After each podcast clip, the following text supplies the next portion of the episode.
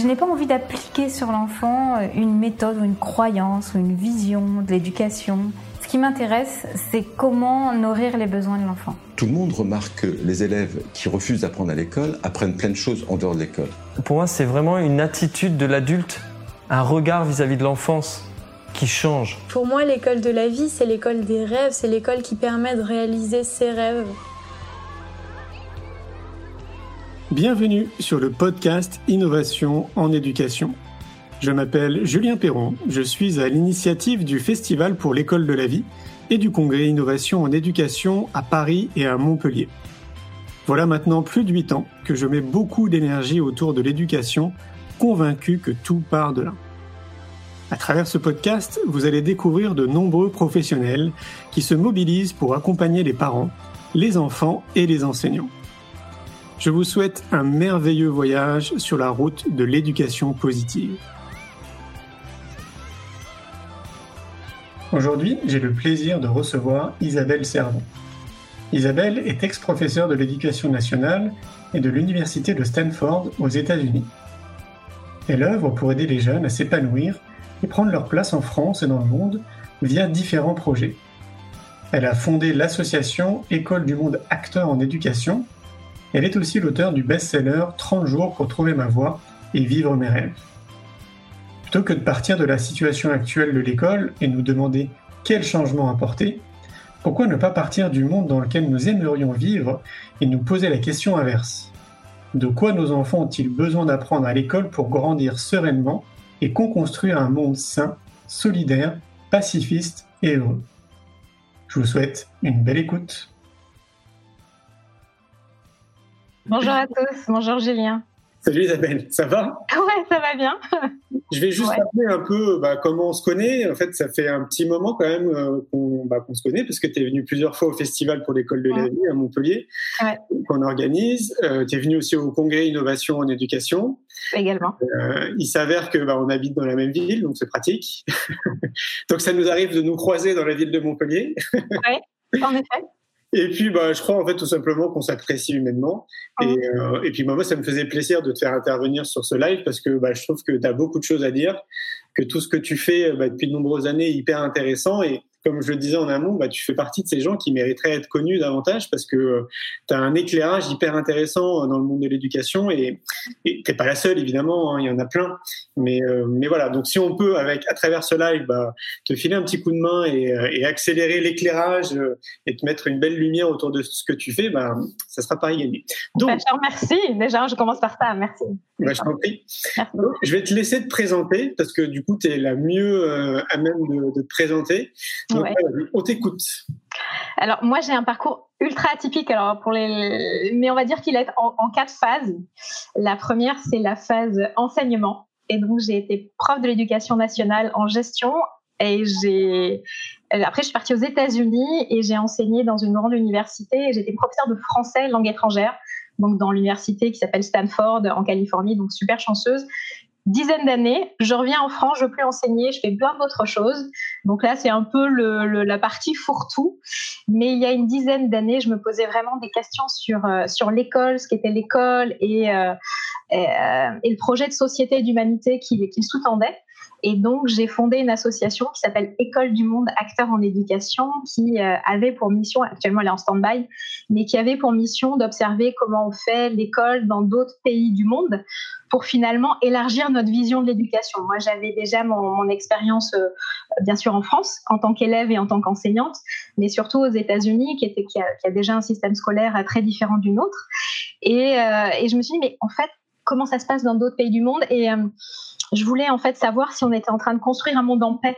C'était super important pour moi et en France, avec l'éducation qu'on nous donnait, euh, pour moi, ce monde en paix, il n'était pas en train d'être construit et presque pour me rassurer, j'ai besoin de voir s'il y avait des choix qui me paraissaient un petit peu plus euh, euh, pertinents individuellement et collectivement pour construire ce monde en paix. Euh, et donc j'ai fondé cette association, on va peut-être en parler, on, a mené plusieurs actions. Et puis à un moment, il y a eu un événement qui m'a fait prendre conscience que pour faire évoluer l'école, ça allait prendre du temps. Euh, alors que j'étais en voyage dans des pays pour euh, visiter différents systèmes scolaires. Et donc la quatrième phase de ma vie arrive euh, et qui est celle d'auteur. Et donc je décide d'être chez moi et quand je rentre chez moi de d'écrire un livre destiné aux jeunes pour leur montrer à quel point ils sont euh, uniques, magnifiques, mais qu'il leur appartient de prendre leur vie en main euh, pour créer une vie qui leur ressemble vraiment, mais aussi co-créer un monde dans lequel ils ont envie de vivre. Et donc c'est, j'ai commencé par un premier livre, on va dire, de d'auto-coaching euh, qui s'appelle donc 30 jours pour trouver ma voie et vivre mes rêves. Il a cartonné euh, vraiment en très très peu de temps. Euh, ouais, vraiment en, l'espace de quatre mois, il est devenu best-seller de la, parmi les best-sellers de la de la de la Fnac France. Et il est plusieurs fois best-seller. Enfin, il est best-seller.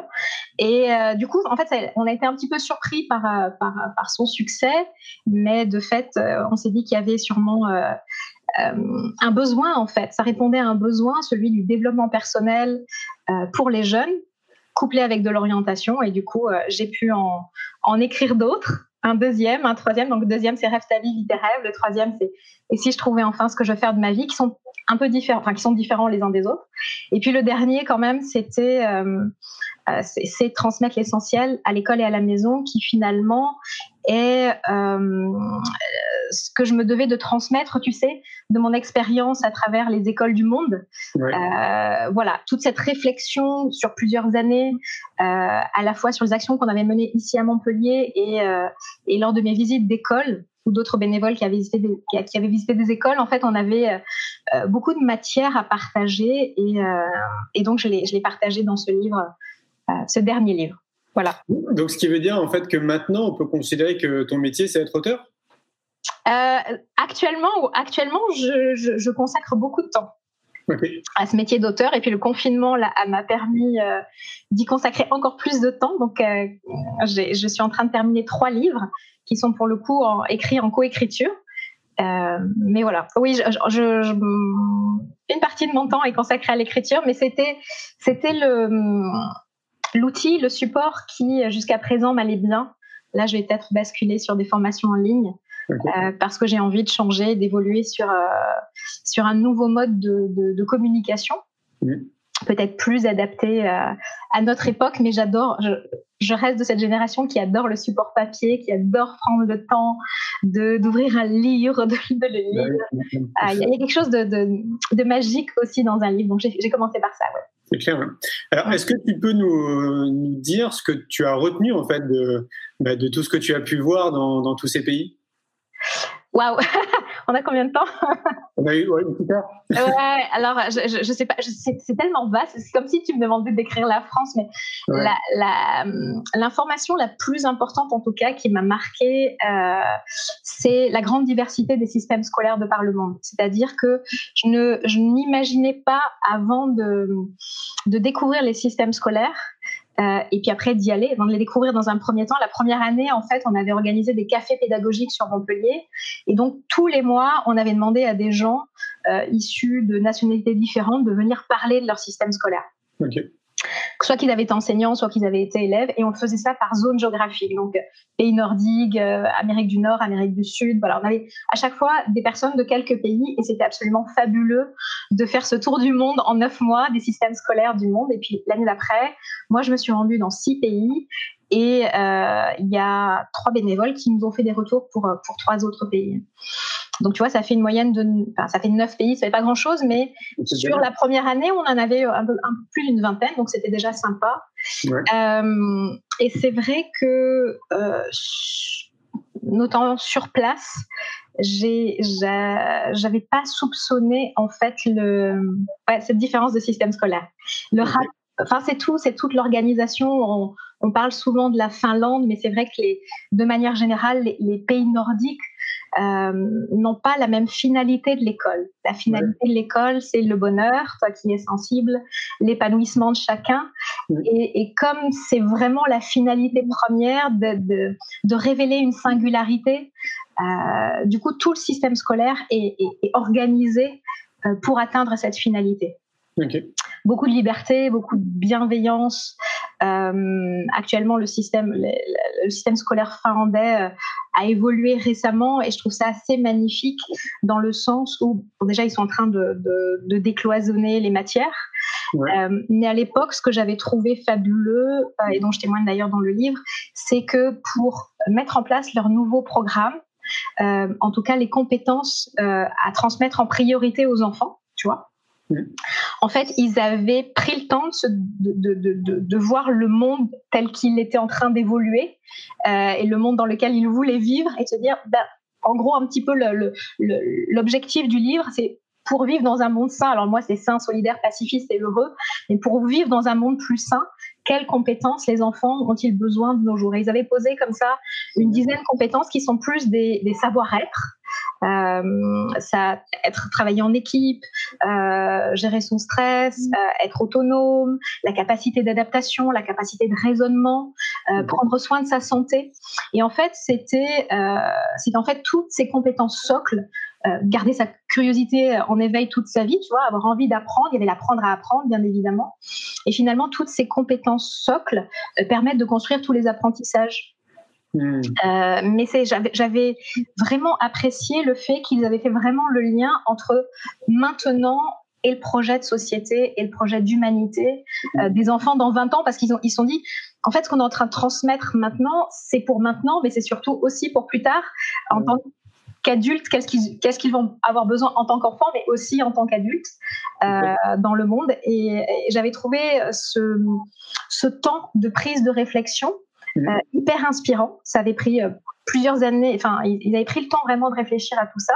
Et après, derrière, les écoles ont eu trois ans pour le mettre en place, chacun à, à sa convenance. Il y avait des, grandes euh, directions, des grandes orientations, mais après, les écoles pouvaient s'en emparer. Et là, il y avait vraiment une concertation entre l'école, l'équipe pédagogique, mais aussi les parents, éventuellement les enfants. Et ils avaient pris trois ans pour le mettre en place. Donc, il y avait vraiment un un travail collaboratif à toutes les étapes et qui faisait sens.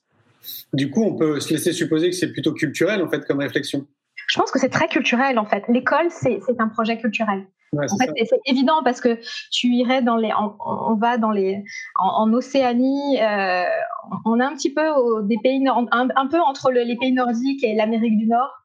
Euh, donc ouais, il y a vraiment des, grosses grosses différences. Tu vas en Asie euh, où pour le coup le travail autour du collectif est très marqué. En fait, on sent qu'il y, a besoin d'une cohésion euh, collective très marquée.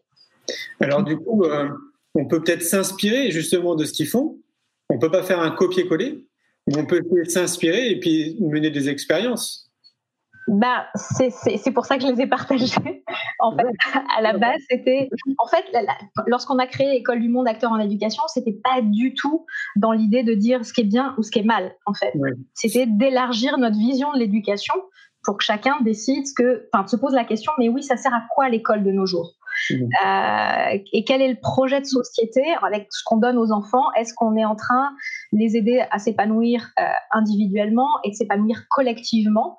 Euh, Moi qui accompagne les jeunes derrière à, dans leur orientation, à, trouver les jeunes ou les adultes d'ailleurs, à trouver ce qui leur correspond professionnellement, je vois bien qu'il y a une forme de passivité. En fait, ils attendent très souvent les réponses ils vont pas forcément les chercher. Donc, tu vois, c'est une posture euh, plutôt passive parce que tout le système scolaire est, organisé de manière générale sur une posture plutôt passive. Ils ne choisissent pas euh, ce qu'ils apprennent, avec qui ils apprennent, quand ils apprennent. Donc, il n'y a pas vraiment de liberté.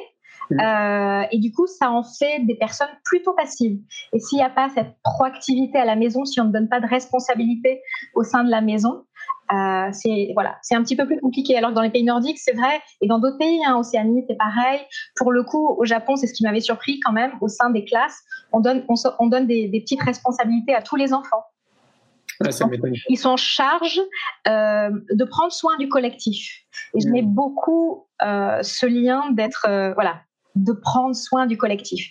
Il n'y a pas simplement une approche individuelle. Alors, chez eux, c'est particulièrement marqué, évidemment, mais euh, le fait de se dire, je m'épanouis moi, mais aussi je contribue au collectif, comment je peux contribuer au collectif, euh, moi, c'est quelque chose qui est, super important pour moi. C'est clair, mais tu sais que dans l'étude que j'ai menée pour le film C'est quoi le bonheur pour vous ouais.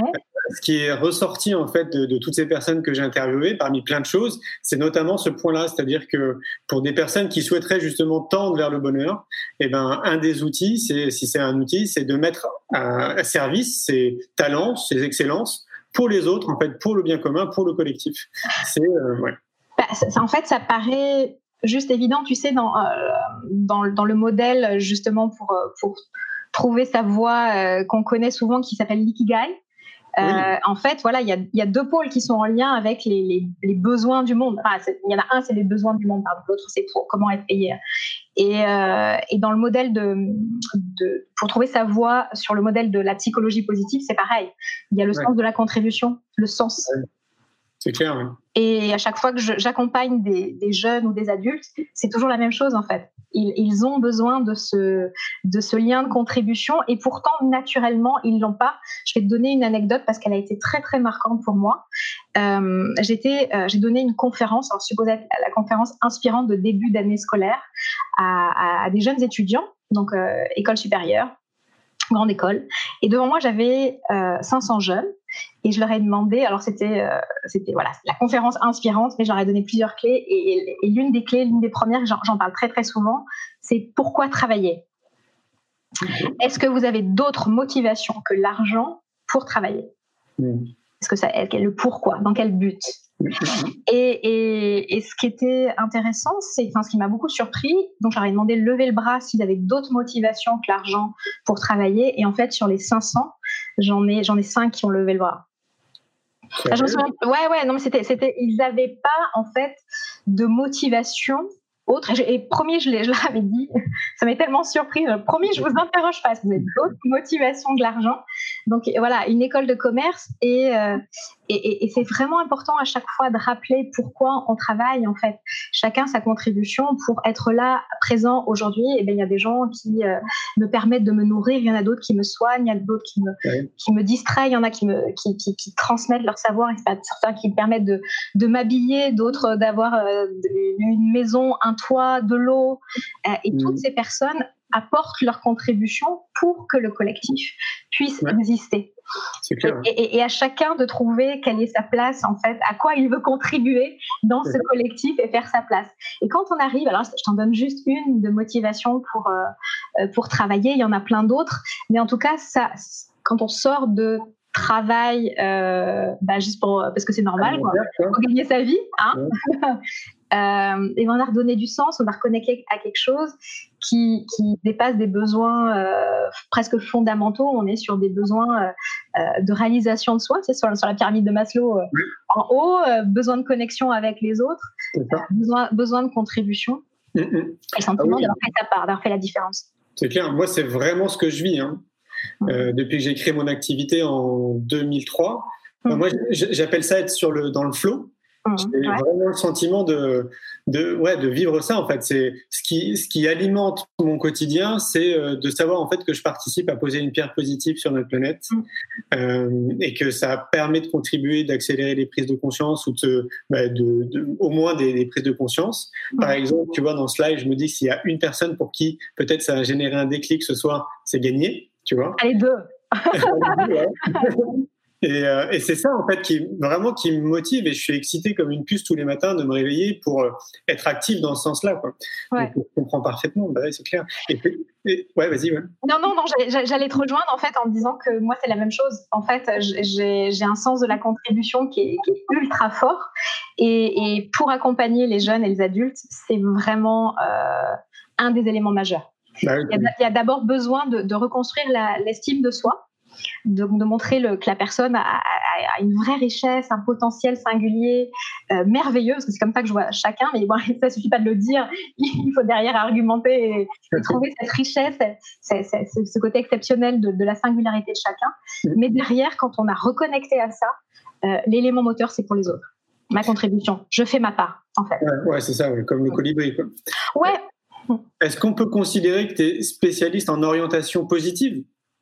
Alors, le mot orientation positive, pour tout te dire, c'est moi qui l'ai. Euh, qui, les, qui, les, qui, les, qui, les, qui, les, qui en est déduit de ce que je faisais. Ah, Après, oui. effectivement, on connaît la, la, psychologie positive, qui est l'étude scientifique voilà, des personnes les plus heureuses ou des organisations qui fonctionnent de manière optimale, euh, qui est apparu il y a une vingtaine d'années. C'est vrai que le terme d'orientation positive n'existait pas.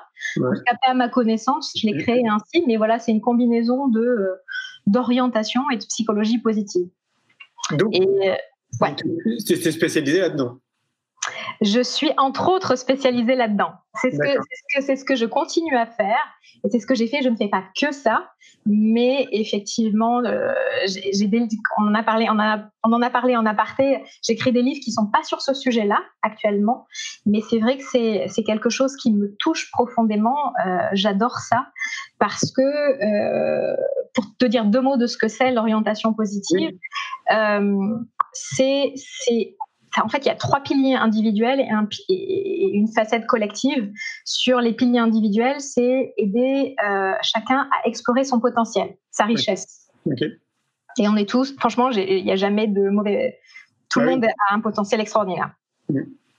Donc ça, c'est explorer connaissance de soi, exploration du potentiel, connaissance de soi. Mais derrière, il y a à la fois euh, le travail sur l'état d'esprit pour sortir d'une posture plutôt passive à une posture plutôt proactive, confiante, responsable. Gros travail sur l'état d'esprit, tu le sais bien. C'est l'état d'esprit qui fait 99%. Euh, donc l'estime de soi, de l'exploration du potentiel, travaille l'état d'esprit, mais il n'y a pas que ça, il faut, faut travailler autrement. Et après, il y a comment je fais pour passer euh, à l'action, c'est-à-dire euh, passer de l'idée d'un projet à la réalité. Et comme de manière générale, les jeunes, et même des fois les adultes, n'ont pas forcément appris à le faire, cette décomposition en étapes, ce travail autour de l'erreur et de l'échec, il y a quand même un gros, gros travail à faire pour rendre le projet où tu as l'impression qu'il faut gravir l'Everest. OK, mm. j'ai envie de gravir l'Everest, euh, mais comment je vais faire? Et donc, c'est la décomposition en étapes. Donc voilà, mm. connaissance de soi, travail sur l'état d'esprit et, euh, et, passage à l'action. Et sur la facette euh, collective, c'est vraiment recréer le lien entre l'individuel et le collectif. Je viens de t'en donner un exemple. Pourquoi travailler Mais c'est vraiment important de de savoir qu'on se passe dans un tout, tu vois, et qu'on n'avance pas, pas seul. Est-ce qu'on est proche du principe du bilan de compétences? Euh, bah, Moi, j'en avais fait deux des bilans de compétences et souvent, c'était euh, ce, que, en fait, ce que je savais faire et ce que du coup, je pouvais faire. Hmm. Alors que là, c'est vraiment... Euh, d'ailleurs, pour les jeunes, je, ne regarde même pas les résultats scolaires, pour tout te dire. Hmm. Euh, et pour les adultes, en fait, je vais effectivement euh, explorer leur expérience professionnelle, mais principalement sur les trois piliers euh, de, du métier idéal selon la psychologie positive, sachant qu'il n'y a pas un métier idéal, mais il y a plusieurs formes professionnelles qui correspondent à chacun. Mhm. Mais en tout cas, dans ces formes professionnelles optimales, il y a trois piliers les forces, ce que l'on aime et ce qui fait sens. Donc effectivement, je vais réexplorer euh, le parcours, l'expérience de chacun sous l'angle de ces trois pôles. Pour les jeunes, non, parce qu'en fait, ils ont, ils ont pas beaucoup d'expérience. Donc euh, là, va apparaître euh, plein de questionnements. On va explorer effectivement les forces et dans ces cas-là, ça va être par exemple les intelligences multiples que j'utilise systématiquement, les zones d'excellence, mmh. les verbes d'action, quelle est ton énergie d'action? Est-ce que tu es plutôt des personnes qui soignent ou des personnes qui protègent ou des personnes qui mmh. transmettent, des gens qui embellissent, tu vois? Pour déjà se reconnecter à une énergie qui, qui, qui est unique pour chacun. Euh, les qualités, tu sais, ça m'est arrivé euh, nombre de fois d'accompagner euh, plein de jeunes en collectif ou en, individuel, où on leur demande quelles sont leurs qualités. Euh, alors individuellement ou collectivement, je, ne leur demande pas leurs qualités, je leur demande combien ils sont capables d'en citer. Mais le nombre de fois où les jeunes ne peuvent, ne peuvent même pas me citer une seule qualité, une seule, pas une seule. C'est énorme. Et généralement, sinon, ça va être un, deux, trois. Et euh, on n'est pas forcément sur de la modestie, on est surtout euh, euh, culturellement, on n'a peut-être pas l'habitude de, dire beaucoup de compliments. Oui. déjà, donc en fait, même en termes de, de, personnalité, de singularité, ils se connaissent pas. Alors tu, tu me diras qu'à la fin de, ce travail, ça fait du bien.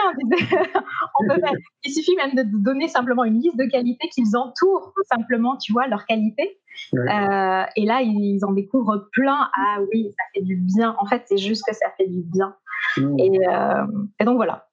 C'est pas très loin de ce que j'ai constaté, moi, dans le film C'est quoi le bonheur pour vous Il y avait, tu sais, j'ai interviewé plus de 1500 personnes. Oui, c'est ça. Et il y avait une personne sur quatre qui était incapable de me donner une définition du bonheur spontanément. D'accord, ok. Sa propre définition.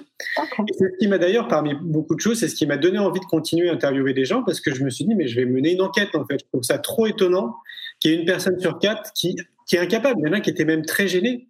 Et je me rappelle, il y a même certains, je sentais vraiment des émotions euh, sais, fortes, quoi. Pas très loin de, de pleurer, tu vois, de pas trouver une réponse.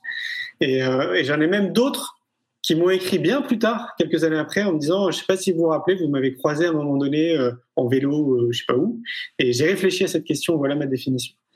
Et, euh, ouais. Et ça, me fait penser à, deux choses. Une fois, il y a quelques années, j'avais, effectivement demandé à quelqu'un, mais ça faisait partie de la discussion, c'était une, une soirée autour du bonheur, en fait, il y a quelques années. Et je sais pas pourquoi, j'avais été frontale en disant, et toi, es-tu heureuse? Et en fait, la personne l'avait supra mal vécu.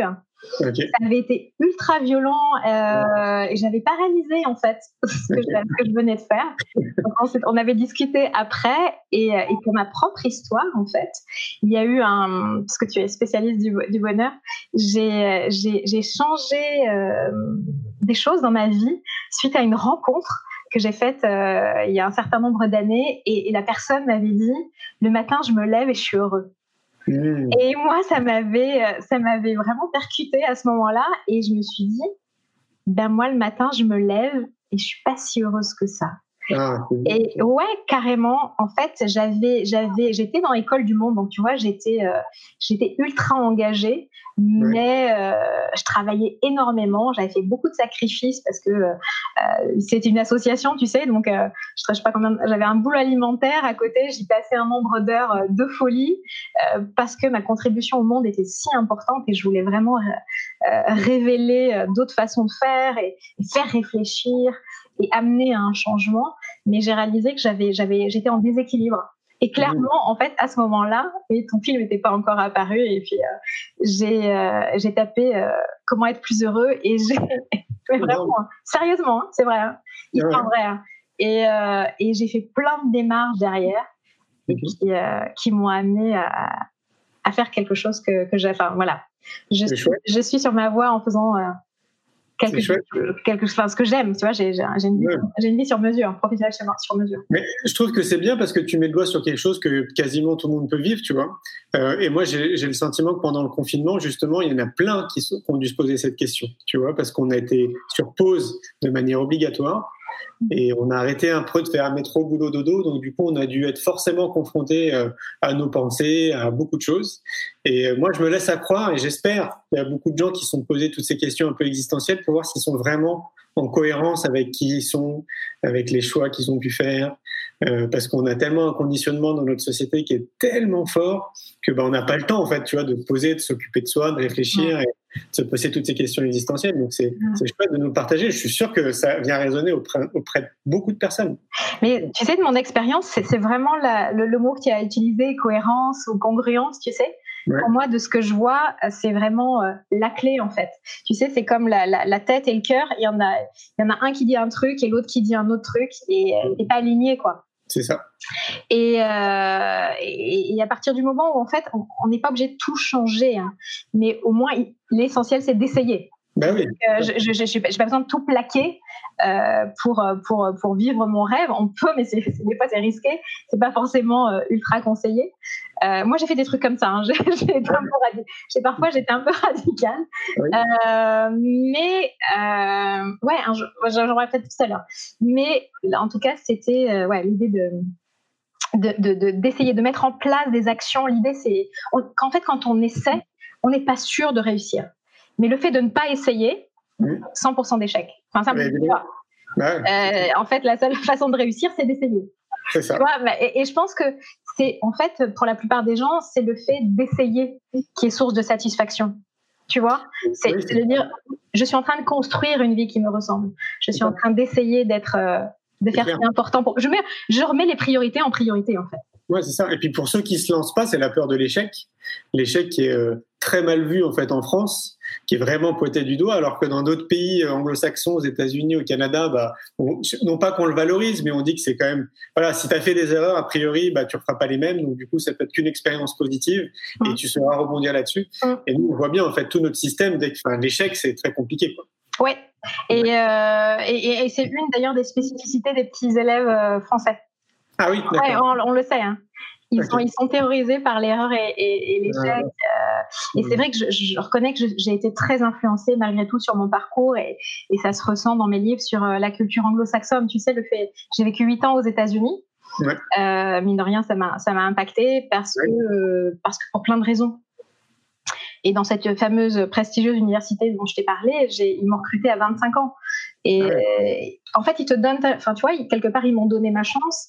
Euh, j'ai correspondu à leurs attentes. Et du coup, ils m'ont donné un autre, tu vois, ils m'avaient recruté pour un trimestre et puis un deuxième et puis euh, plus de cours. Et à la fin, voilà, j'étais euh, j'étais très rapidement j'étais à plein temps et titulaire non, mais t'étais pas n'importe où. Stanford c'est Californie hein. Oui eh ouais Plein cœur de la Silicon Valley. Hein, ouais, mais Californie, enfin, je sais pas s'il y a des, gens qui nous écoutent là qui ont été en Californie, mais pour moi, les États-Unis, c'est New York, Californie. Mais, tu as raison. Tu vois, c'est des univers qui sont complètement différents. Bah, c'est la taille de l'Europe, quoi. Ouais, c'est ça. Avec tous les pays dedans. Et c'est porteur la Californie. En fait, tu sens, tu sens que tu sens que c'est porteur, quoi, que tu peux, euh, comme s'il y avait une vraie culture entrepreneuriale et donc, du coup, tu pouvais justement tenter des choses, tu vois, de, bah, de vivre des expériences. Et puis, bah, si tu te plantes, c'est pas grave, tu passeras à autre chose. Quoi. Ouais, et comme je disais, j'étais en plein cœur de la Silicon Valley. Hein. En plus. Donc, euh, c'était, du coup, effectivement, il y avait un état d'esprit euh, go, go, go. c'est ça. Mais sur le coup, ça m'avait pas percuté dans le sens où euh, moi, j'avais, j'avais mon poste et, et j'étais bien, j'avais une vie très chouette.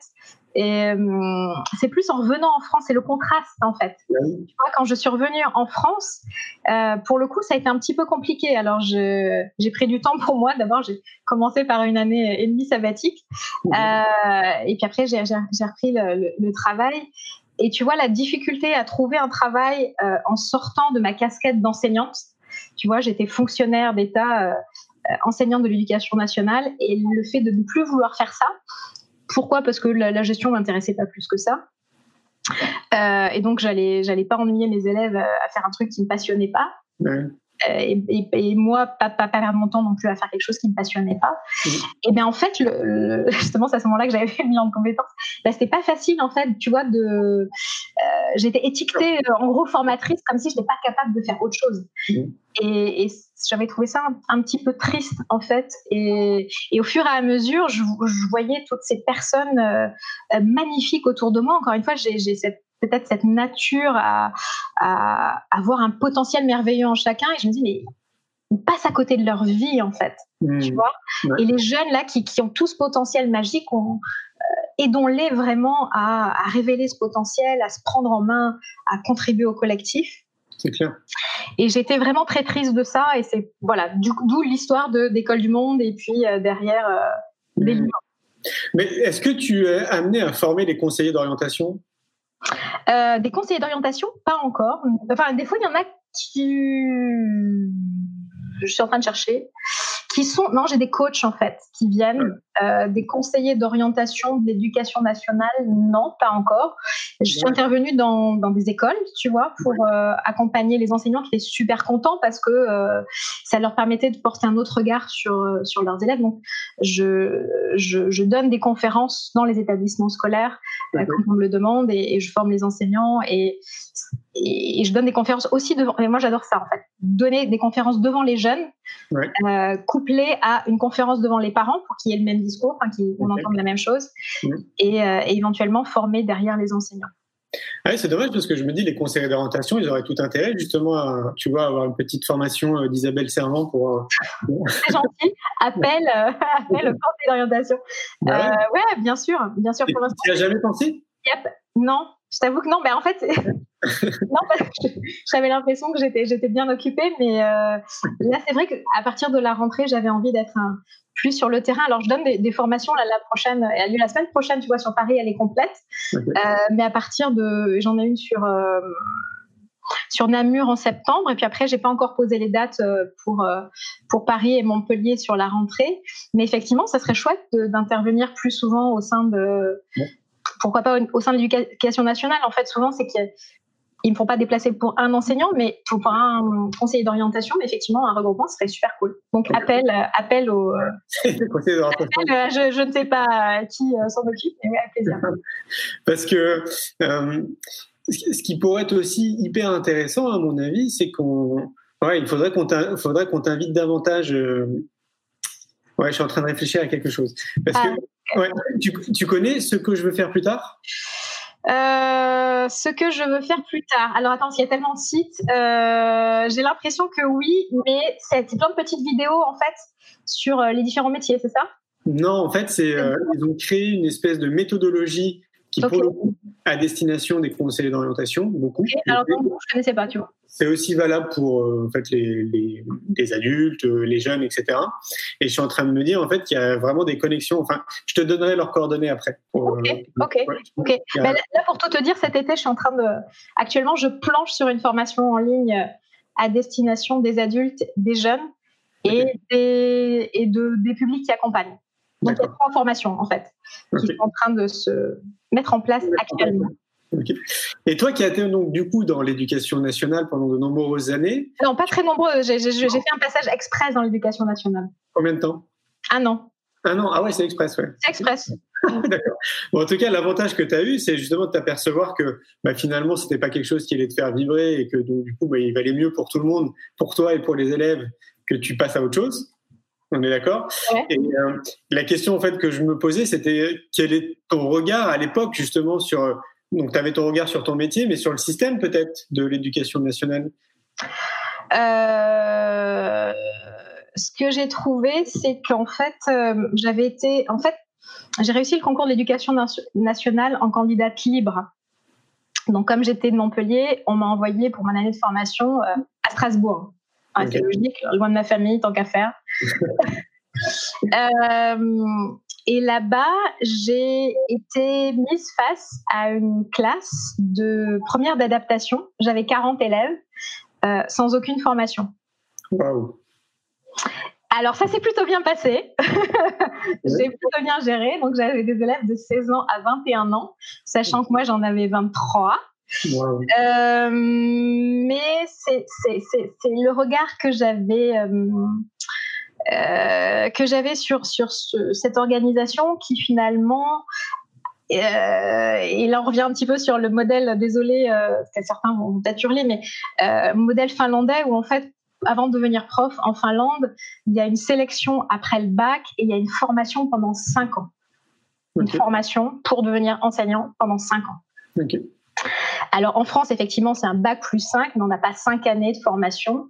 On a 3 euh, années de ce qu'on veut et après on a 2 années de préparation, enfin, une année plus une de préparation au concours pour devenir enseignant. Ok. Donc en fait, on n'a pas forcément de, euh, euh, de, de, de, travail sur son propre style pédagogique, sur sa propre euh, autonomie pour enseigner, sur la gestion de groupe, sur toutes les compétences en psychologie, en communication, en animation de groupe. Mmh. Il y a vraiment un travail gigantesque à faire pour pour faire passer un message, pour à la fois être bienveillant, mais réussir à, à garder 40, 40 euh, jeunes euh, attentifs, motivés, euh, dans une ambiance sereine. c'est du taf, c'est vraiment du taf. Je suis extrêmement admirative de, de tout le travail que font les enseignants. C'est clair. Mais pour moi, j'avais été vraiment clairement catapultée là-dedans. Et tous mes amis qui sont devenus enseignants il n'y a pas si longtemps euh, m'ont fait un petit peu le, même retour en fait d'avoir été euh, plus préparé à un concours que finalement formé au métier d'enseignant avec toute la dimension encore une fois que cela que, ce, que cela donne. Là, on l'a vu en période de confinement où les parents, sans, euh, sans aucune expérience, ont été amenés à accompagner un enfant.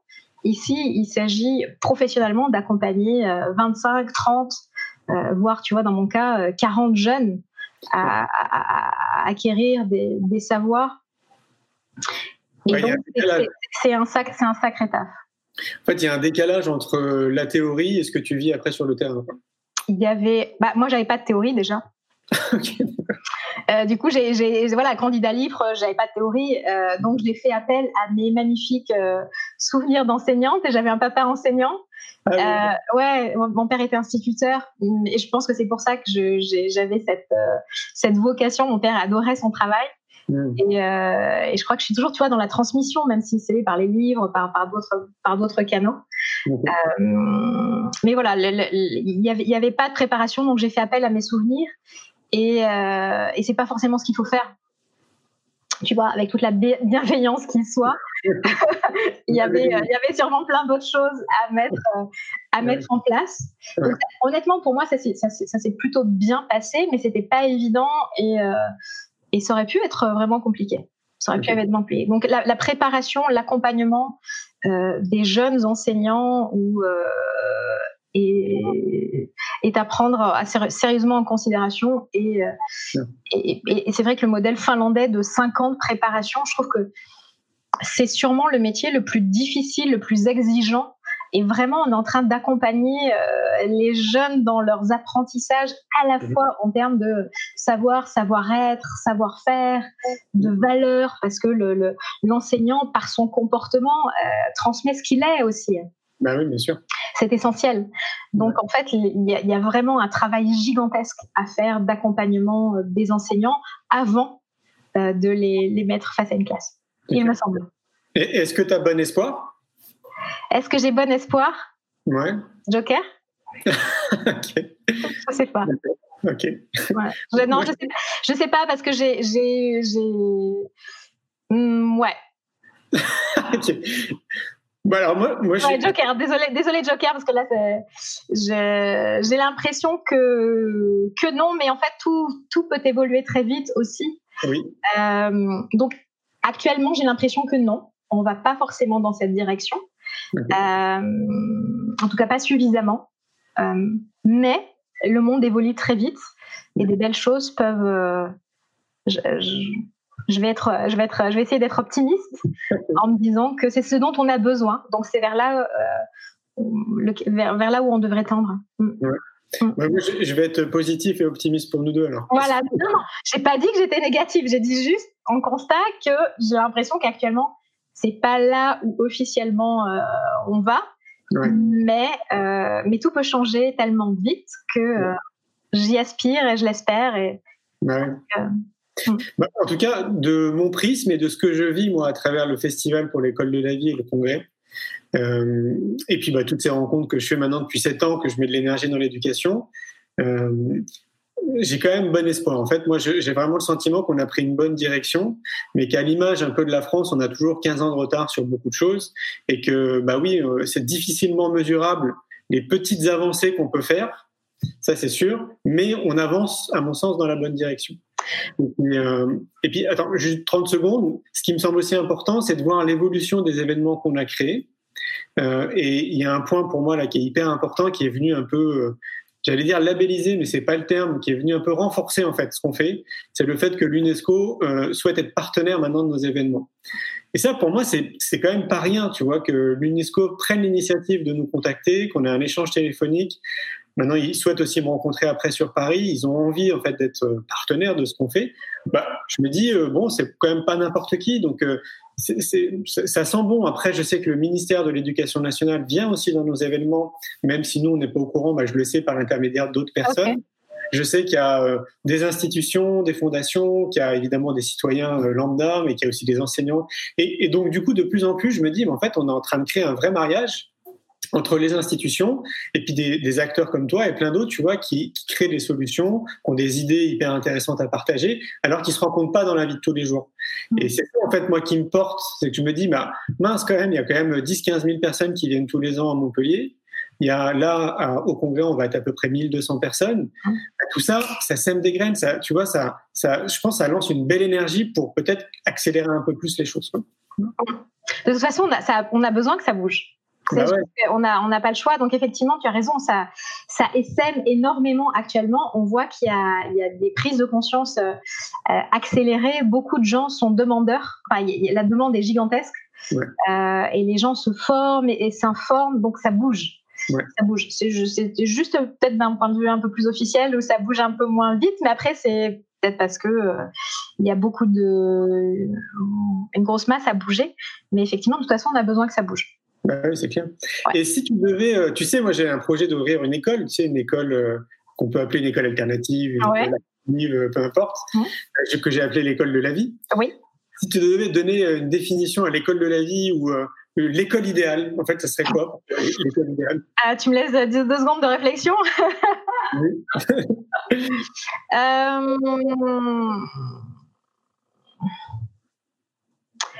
Euh, bah, en fait, l'école idéale, si, je dois répondre euh, sans, vraiment réfléchir là tout de suite, euh, c'est celle qui fait le lien entre, maintenant et le projet de société dans lequel on a envie de vivre. Donc vraiment, peut-être à mon avis, pour la construire, rassembler différents enfants et adultes, pas que, des, adultes pour une fois, mettre, mettre tout ce monde ensemble et de réfléchir à partir du monde dans lequel on a envie de vivre, de quoi les enfants ont-ils besoin? Dans, dans, le dernier livre, Transmettre l'essentiel, en fait, j'avais posé 30 compétences qui me paraissent essentielles, qui sont plus des savoir-être, il y a plein de formats d'école actuellement qui existent. D'ailleurs, je suis en train de me demander s'il y a un format d'école, tu vois. Je pense qu'il y en a plein qui sont expérimentaux. On est tous différents et actuellement, je pense que ce qui plombe un petit peu, c'est presque cette uniformisation euh, de notre école. Euh, donc, on a besoin de plein de, peut-être de, des formes, d'autres, différentes formes d'école, euh, mais en tout cas, celle qui fait le lien entre maintenant et le projet qu'elle sous-tend. Voilà et qui, et, qui recrée encore une fois le lien entre l'individuel et le collectif. Moi, je, je c'est ce, qui, ce, que, ce que je constate, c'est qu'aider chacun à s'épanouir, mais vraiment recréer le lien tout le temps avec, avec les autres, avec l'environnement, avec la nature. Mmh. Et, et, je ne crois pas qu'il y ait un modèle d'école qui soit euh, universel et qui soit adapté à chacun parce qu'on est vraiment tous différents en fonction de nos rythmes, de nos besoins. Euh, donc c'est quelque chose de, à mon avis, de très modulable.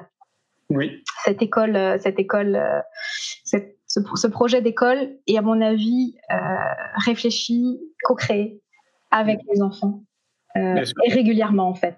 Je crois que c'est un projet en, cours, en, en évolution. Et donc, on peut partir avec des idées au départ, qui nous paraissent bien. Et après, euh, cette école doit évoluer avec son temps et avec les besoins des enfants. Oui, c'est ça. Enfin, moi, je suis, très proche aussi de cette idée. En fait, que ce qui est un peu dommage, c'est que le sentiment qu'on peut avoir, c'est qu'on est resté sur un système voilà, qui n'a pas forcément envie d'évoluer et qui évolue pas, en tout cas, assez rapidement. Euh, et, et effectivement, je trouve d'avoir une, un principe d'école qui permet bah, de, suivre un peu bah, l'évolution globale de notre société, puisque tout va très très vite, encore plus, euh, plus les années passent et plus ça va vite. Ça serait hyper cohérent. Mais est-ce que ça te semble réalisable? Complètement. Ouais, ouais. vraiment. Ouais, ouais, une école. Bah, je pense que les, les... toute la, enfin, il y, a beaucoup de parents qui en sont demandeurs. Les enfants, assurément, en sont demandeurs. La société en a besoin. Mm.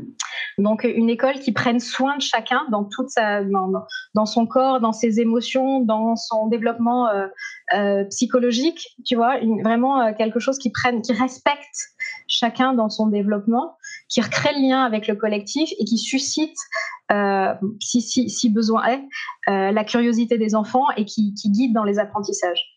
Mmh. Qu'on soit plus là en, en, effectivement en soutien ou en éveil de curiosité, en ouverture de curiosité avec, euh, c'est ce qui me vient, tu vois, en, complément, c'est euh, des, des, personnes qui disent qui, qui, guident des, entre guillemets des enseignants, mais je sais pas si on les appelle des enseignants, mais les, les accompagnants ou les facilitateurs, euh, qui soient vraiment, qui aient fait un gros travail sur eux. Oui, clair. En termes de, en termes de, en termes de présence, de communication, de rapport à l'autre, euh, parce qu'on apprend principalement en modélisant. Euh, en jouant.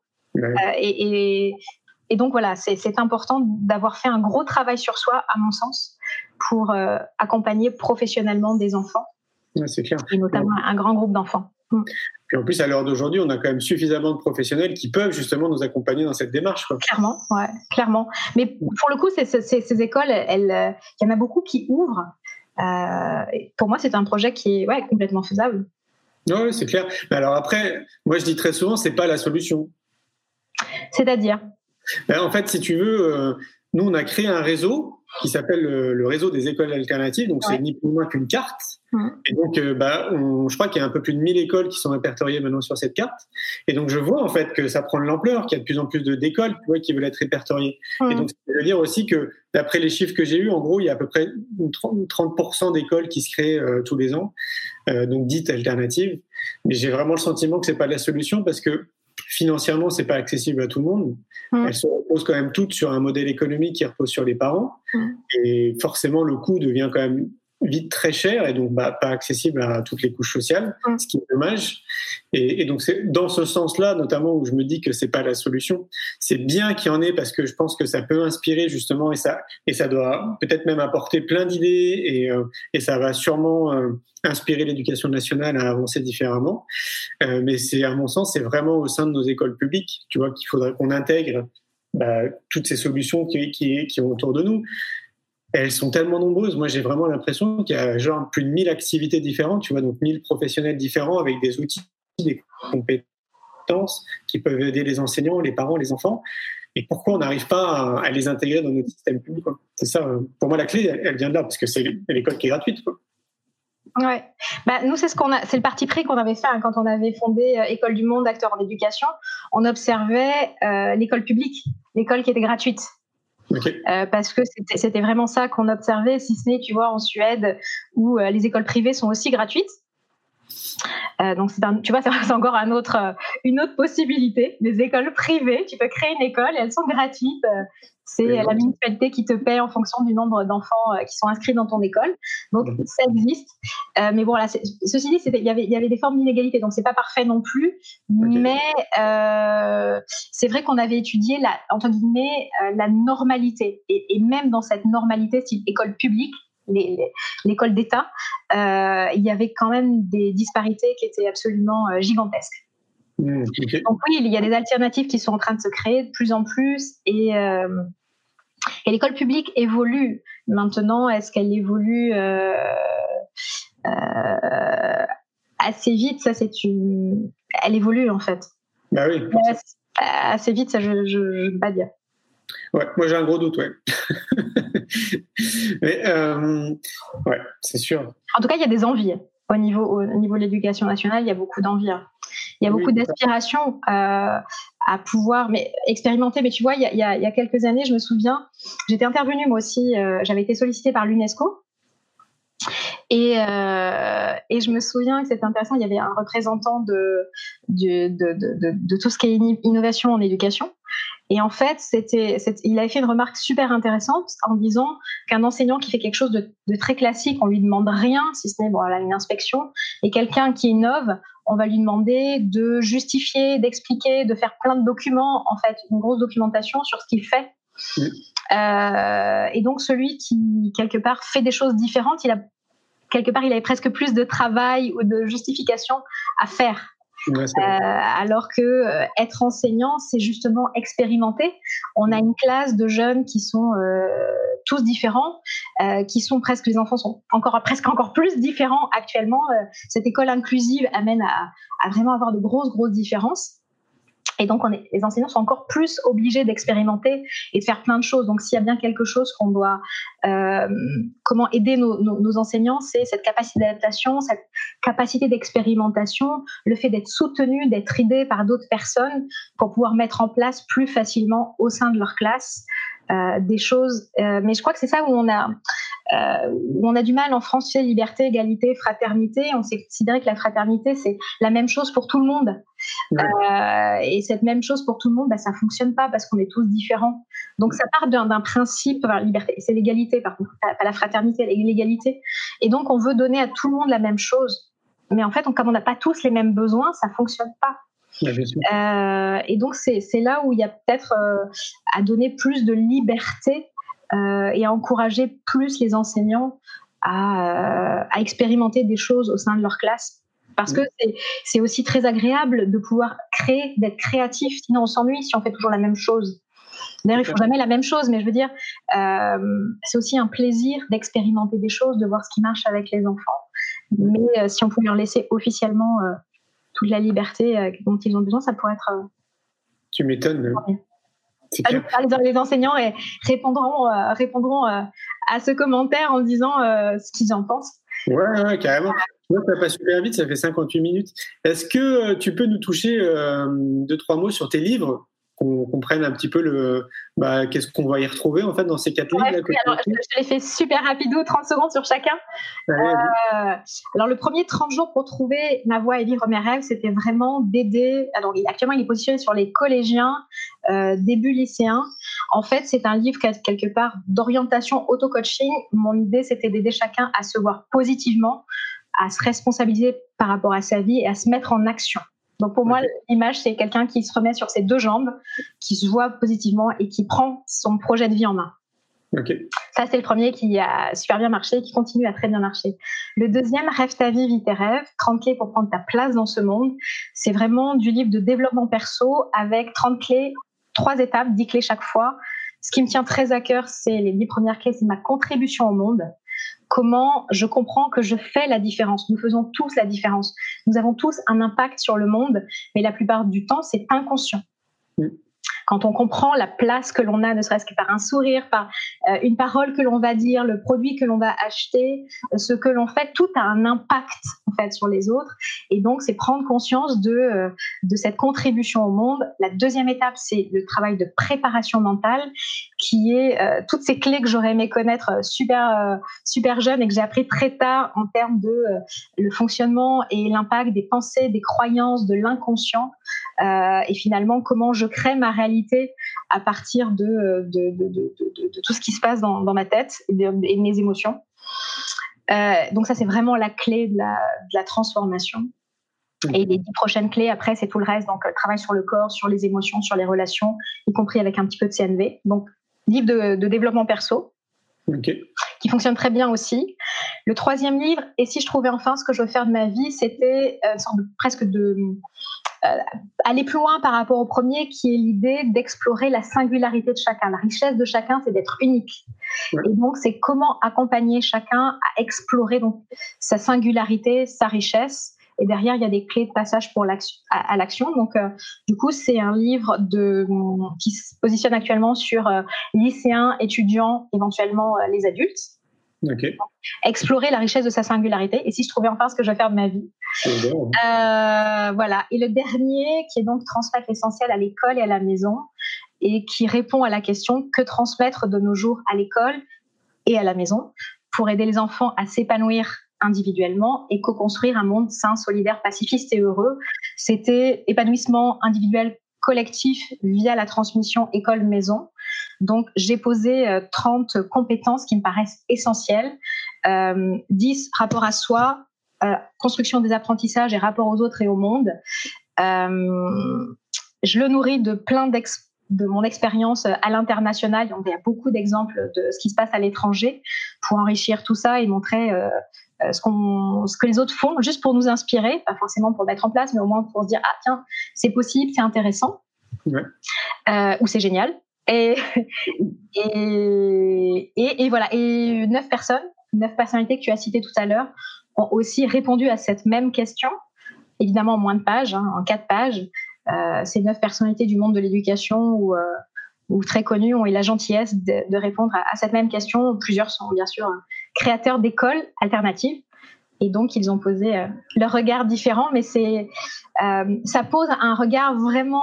quand on lit ce livre, en fait, on, on regarde l'école différemment parce que quand on a grandi dans un pays, ça nous paraît tout ce qu'on a vécu, ça nous paraît normal. Le fait d'avoir vécu aux États-Unis, j'ai compris que toute ma normalité venait de s'écrouler. hein. Euh, tout ce que je pensais être normal ne l'était plus. Euh, et le fait de sourire comme ça à l'international, ben en fait, on voit les normes de chaque pays. Et donc, ça nous enrichit de cette diversité de possibilités de faire. Et c'est passionnant et c'est ce que j'ai essayé de transmettre euh, de manière simple et synthétique dans ces livres. D'accord.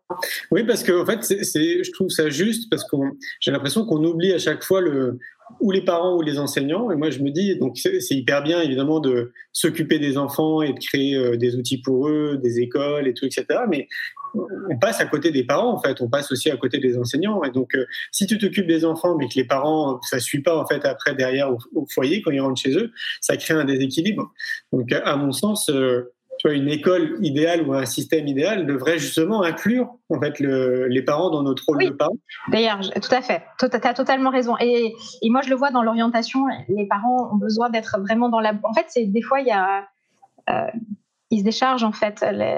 Les, parents et c'est important de les remettre dans la voilà dans la boucle et de, de recréer. Il y a une clé là-dessus dans le, dans le livre sur transmettre l'éducation à l'école. Alors le livre s'adresse effectivement aussi aux parents parce que ça les amène à, apporter un regard différent sur le potentiel de leur enfant. Magnifique sur ses besoins. Et donc recréer la boucle entre euh, voilà tous euh, en fait unis pour un même, euh, un même objectif, accompagner les enfants euh, à, grandir sereinement. Encore une fois, l'école, c'est pas que je remplis ma tête. Euh, clairement, c'est pas ça. Mm. Mais pas merci Isabelle. Ben, merci à toi. c'est passé super vite. ouais, T'as vu ça? Euh, ben, ben, Merci encore. Hein. je te souhaite une très très belle soirée. dernière chose pour les gens qui veulent te contacter, comment ils font? Ben, J'ai un site web en fait, euh, www.isabelleservant.com. Donc, euh, voilà, euh, servant, S-E-R-V-A-N-T, Isabelle, tout attaché.com. Et sinon, euh, contact, isabelleservant.com. Ok. Voilà. après, sinon, on tape Isabelle Servant sur un moteur de recherche et on va, je suis largement en ligne sur plein, d'endroits différents. Une dernière question, si on, si on a besoin de t'aider, comment on fait pour t'aider? Eh ben pareil, on me contacte et moi je suis super ravie, voilà. Ok, ça marche. Ouais, ouais, carrément. Merci beaucoup. Hein, une belle soirée. Merci à toi. À bientôt. Au revoir. Au revoir à tous. Un grand merci pour votre écoute. J'espère que vous avez passé un bon moment avec nous. Pour aller plus loin dans votre recherche, nous avons créé un magazine papier, le magazine Innovation en éducation. Un magazine que vous retrouverez uniquement sur abonnement, livré tous les deux mois partout dans le monde un magazine 100% éco-responsable, 80 pages en moyenne, sans publicité. À travers le Festival pour l'école de la vie ou le Congrès Innovation en éducation, nous rencontrons des milliers de professionnels qui proposent des solutions pour les parents, les enfants et les enseignants. Ce magazine se veut être un pont avec le podcast, nos événements et les films que j'ai réalisés. On se retrouve maintenant la semaine prochaine et entre-temps, je vous souhaite une très belle route.